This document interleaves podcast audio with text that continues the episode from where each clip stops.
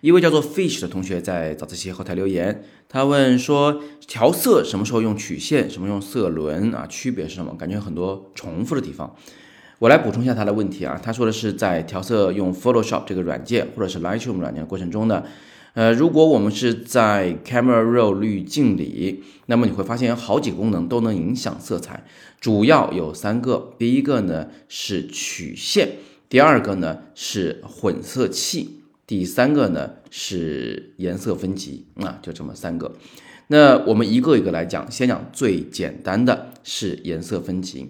在这一个面板中，我们可以看到有三个色轮，怎么去理解它呢？很简单，第一个是指中间亮度的颜色。注意我说是亮度啊，我们调的是色彩，但是它选择的是中间亮度的事物，它会偏什么颜色？在这个画面中，哪些是中间亮度事物呢？比如说，呃，鸡脖子这个羽毛应该是中间亮度的。如果你看不出来的话，咱们把它的饱和度降到零，也就是整个画面变成黑白照片，你就应该能看出来了。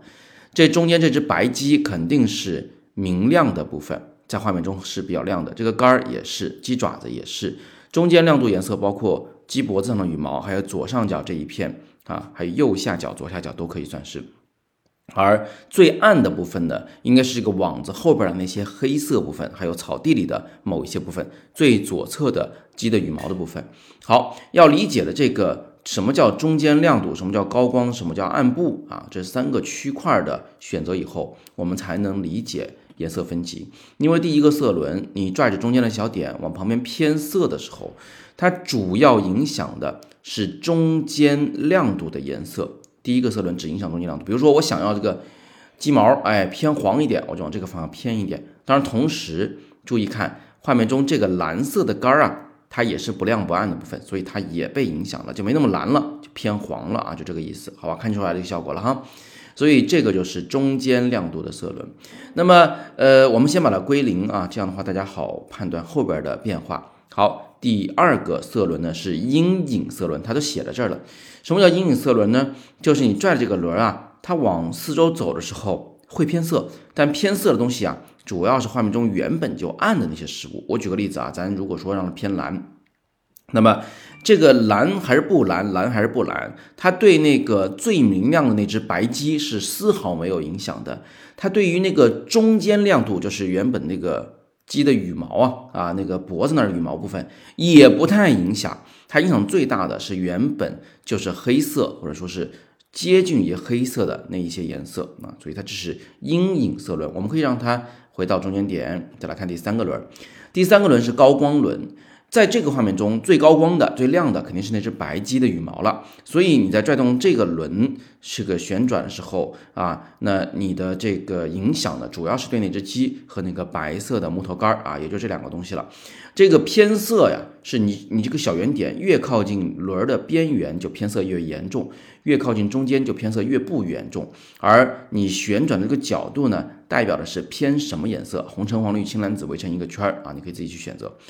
那所以这个选择呢是偏色的选项，偏谁的色？那就是中间调、阴影和亮部三个区块做了一个简单的粗暴的划分。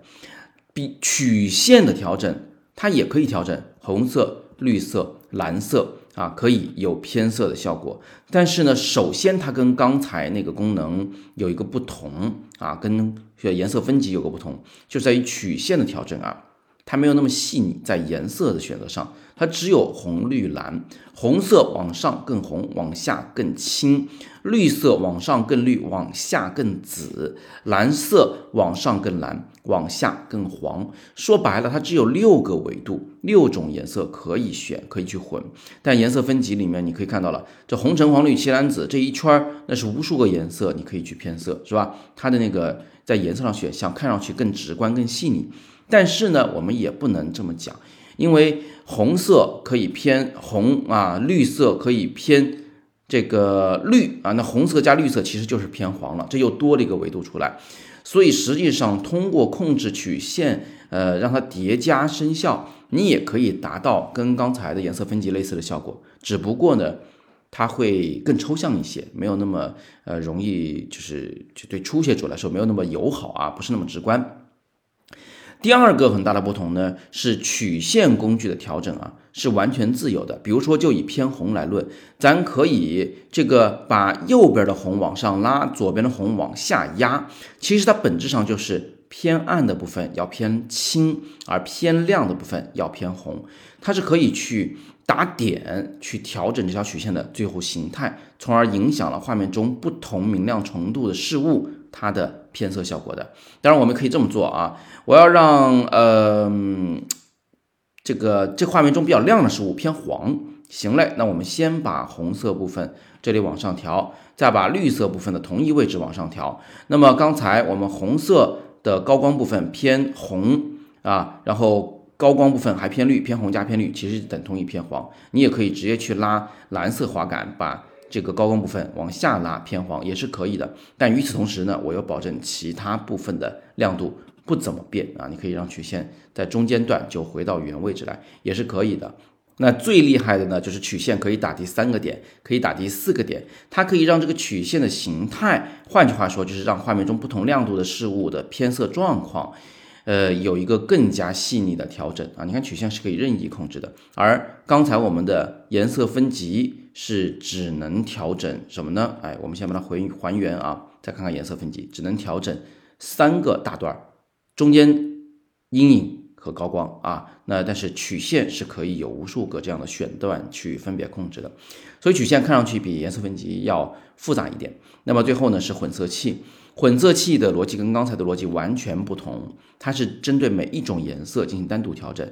就以红色为例，红色有三个维度，每个颜色都有三个维度：一色相，就是红偏紫还是偏橘，偏紫还是偏橘。好，我们先回到原点。那么还有第二个维度，红色是艳还是灰？是艳还是灰？这是以红色的第二个维度。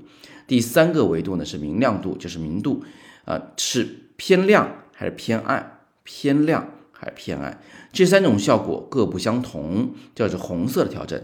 而我们的这个混色器，也就是 HSL 呢，它提供了红、橙、黄、绿、青、蓝、紫、品八种颜色的分别调整。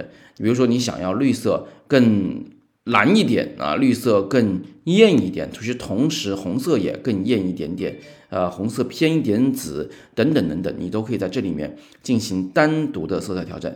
八个色彩，每个色彩三个维度，这种控制呢，是以色彩的本身的那个色相为基准在调整，而刚才的曲线和颜色分级是以这个色彩原本的明度为区分在进行色彩调整。说到这里，我相信很多同学都已经听得云里雾里了，觉得非常的绕，对吧？哎呀，没有办法，早自习呢就是碎片化学习，好处呢就是短平快。坏处呢，就是不系统，所以我还是要提醒大家，系统化的学习后期处理是十分有必要的，它能帮助你融会贯通，彻底理解它的底层逻辑。而系统化学习呢，大家要点阅读原文去了解我的自由摄影师这门大课。自由摄影师 Pass 里面含有一个这个数码后期三部曲课程，里面有专门的对 Photoshop、Lightroom 这种专业调色、专业修片软件的讲解。那如果你说老师，我暂时还不想要学那么大的系统课，我就想那个呃提升一下审美，那也有很好的方案啊！你可以点击语音下方那个黑色卡片，欢迎你加入我们的超级会员。一旦加入，我里边所有的主题讲座都是免费观看，远比你单独一个个购买来的要更加的划算一些。所以点击语音下方的黑色卡片，成为超级会员啊！我也在超级会员的群里等着大家。好吧，那今天就简单回答了 Fish 同学的问题，他对后期处理还有更多的疑惑，那我未来可以抽时间来为大家讲解。如果你有更多摄影问题，也欢迎在底部留言，我会尽力来回答大家。那么今天呢是摄影早自习陪伴大家的第两千零六十九天，我是叶子，每天早上六点半，我们在微信公众号以及喜马拉雅的摄影早自习栏目不见不散。